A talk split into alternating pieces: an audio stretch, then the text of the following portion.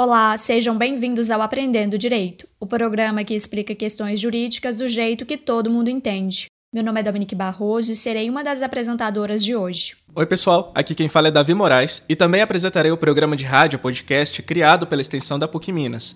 Após uma breve pausa na nossa temporada de casos reais, voltamos com força total. É isso mesmo, e o caso de hoje é bastante curioso. Davi, você tem costume de jogar na loteria? Eu não, e você? Eu também não. E você já ouviu falar de alguém que ganhou na loteria sem nunca ter jogado? Óbvio que não. Isso não existe. Mas você não vai acreditar, Davi. O que aconteceu com o nosso ouvinte Maicon foi muito parecido com isso. Ele foi pego de surpresa e quase caiu para trás quando uma empresa que ele nunca havia contratado mandou um boleto para ele cobrando por uma compra que não foi ele que fez. E o que parecia ser uma baita dor de cabeça, no final rendeu ao Maicon uma bela grana. Agora eu entendi. O Michael não procurou confusão, mas a confusão acabou indo atrás dele. E como ele tinha razão, o processo que ele precisou ajuizar rendeu para ele um montante de dinheiro considerável. Exatamente, quase como se o Michael tivesse ganhado na loteria sem jogar. Ficou curioso e quer entender melhor esse rolo? Então aumente o volume porque o Aprendendo Direito está só começando.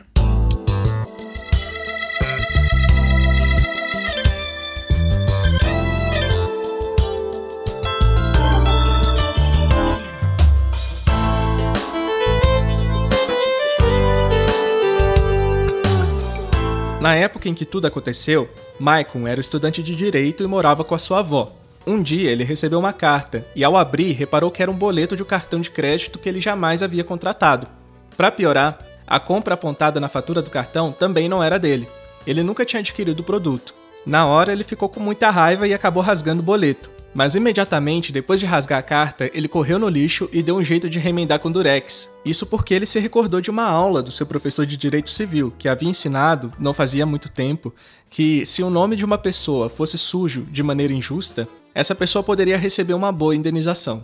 Ter o nome sujo significa que a pessoa foi inscrita no rol de maus pagadores, ou seja, significa que ela teve o seu nome registrado em uma lista de pessoas que contraíram dívidas e não honraram com os seus compromissos. Ter o nome inscrito em tal lista pode ser muito ruim para o cidadão. Afinal, quando isso acontece, a gente não consegue contratar crédito algum.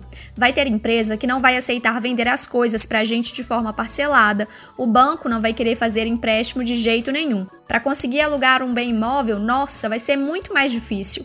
E nem cartão de crédito é capaz que a pessoa que está com o nome sujo consiga contratar. Como eu havia dito, nessa época Michael ainda morava com a sua família então ele não estava muito preocupado com os problemas que teria caso essa cobrança injusta que estavam lhe fazendo continuasse e o seu nome acabasse indo parar no hall de maus pagadores. Então ele guardou cuidadosamente o boleto que acabou de receber e ainda teve o cuidado de verificar se realmente não tinha sido ele o comprador da mercadoria apontada pela empresa do cartão de crédito. Ele rastreou a compra e percebeu que a mercadoria havia sido adquirida em um shopping na cidade de Contagem, em Minas Gerais, Assim, ele confirmou as suspeitas de que aquela dívida não era de fato dele. Isso porque ele nunca tinha ido naquele shopping. Maicon não ligava de ter o seu nome sujo temporariamente, porque tinha uma estrutura familiar que o amparava, além de residir em casa própria. Então, até essa história alcançar um desfecho favorável, ele não teve medo das consequências que sofreria caso deixasse de pagar a dívida que não era sua. E digo mais, Maicon adotou a postura de pagar para ver o que iria acontecer se ele não fizesse nada. A verdade é que ele fingiu de morto e ficou torcendo para que a empresa de cartão de crédito colocasse o nome dele no SPC Serasa. Para quem não sabe, essas duas empresas, Serasa e SPC, mantêm registro dos maus pagadores, ou seja, são elas que controlam e atualizam a lista de pessoas em nosso país que contraíram dívidas, mas deixaram de pagá-las. Maicon já estava de olho, só aguardando que a empresa responsável por fazer o envio da fatura do cartão de crédito solicitasse a sua inclusão no citado rol de maus pagadores para juizar uma ação judicial. E em pouco tempo foi isso que aconteceu. Mas para ficar mais fácil e para não perder o costume, vamos chamar essa empresa do cartão de crédito que estava fazendo essa cobrança irregular de Manga Card. A Manga Card insistiu mais algumas vezes, enviando duas ou três cartas para o endereço do Michael. A avó dele chegou a quase pagar a dívida para o netinho, mas por sorte o Michael a impediu antes de fazer isso. Michael estava tão ansioso para que seu nome fosse sujo que até contratou um serviço de rastreamento e acompanhamento da situação do seu nome. Por mais ou menos dois meses ele pagou por esse serviço, mas era coisa barata, não chegava nem a 10 reais por mês. E só foi a Manga Card incluir o nome do Michael na lista de maus pagadores que no dia seguinte ele ingressou com a ação judicial tão esperada. Na ação, Michael alegou que nunca contratou o cartão de crédito com a bandeira Manga Card e que tampouco havia adquirido o produto discriminado na fatura.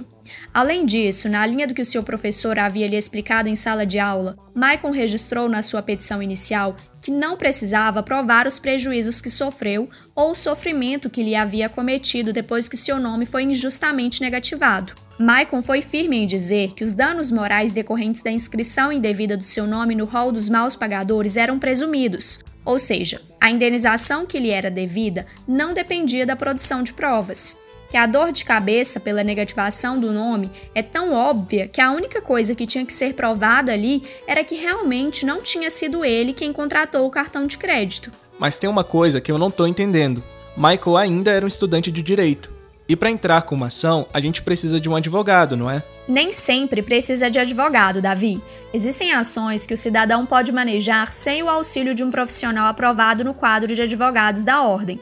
A gente falou sobre isso no primeiro episódio do Aprendendo Direito, que pode ser acessado de forma gratuita pela plataforma Spotify. Se você ainda não o escutou, corre lá e escuta. Esse episódio é um dos nossos recordistas, um dos episódios mais escutados de todos. Se preferir, ligue na rádio e peça uma reprise. E no caso do Maicon, ele conseguiu exigir os seus direitos sem o auxílio de um advogado, porque o seu processo foi proposto perante o juizado especial, que é o nome novo para o juizado de pequenas causas. A Manga Card tentou se defender apresentando o formulário digital para a contratação do cartão, que supostamente teria sido preenchido pelo Michael.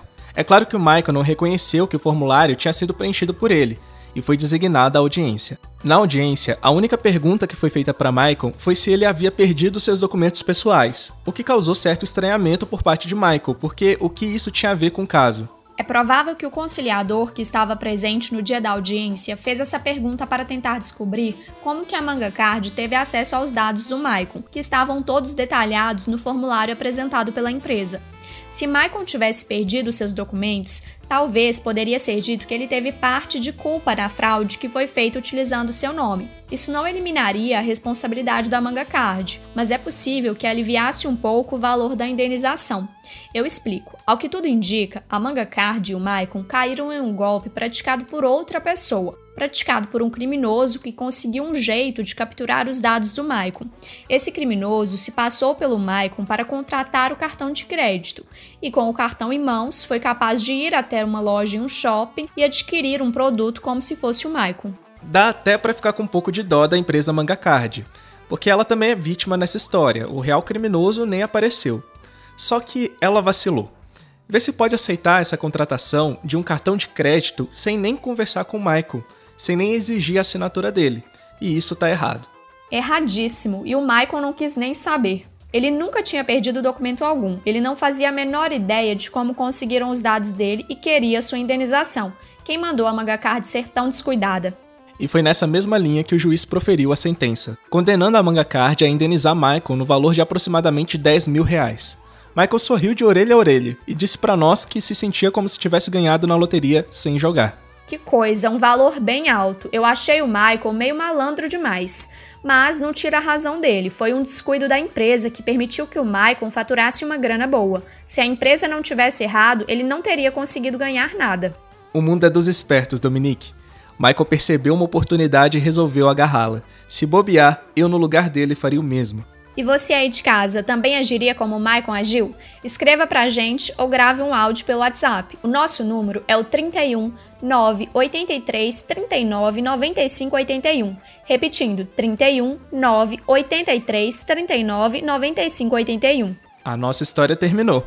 Mas antes de encerrarmos o programa, gostaríamos de agradecer a sua audiência e também agradecer às rádios parceiras que, apesar da falta de recursos do projeto, toparam nos colocar no ar. Com a ajuda de vocês, alcançamos muito mais gente. Então é isso, pessoal. Muito obrigada e até semana que vem. Um abraço.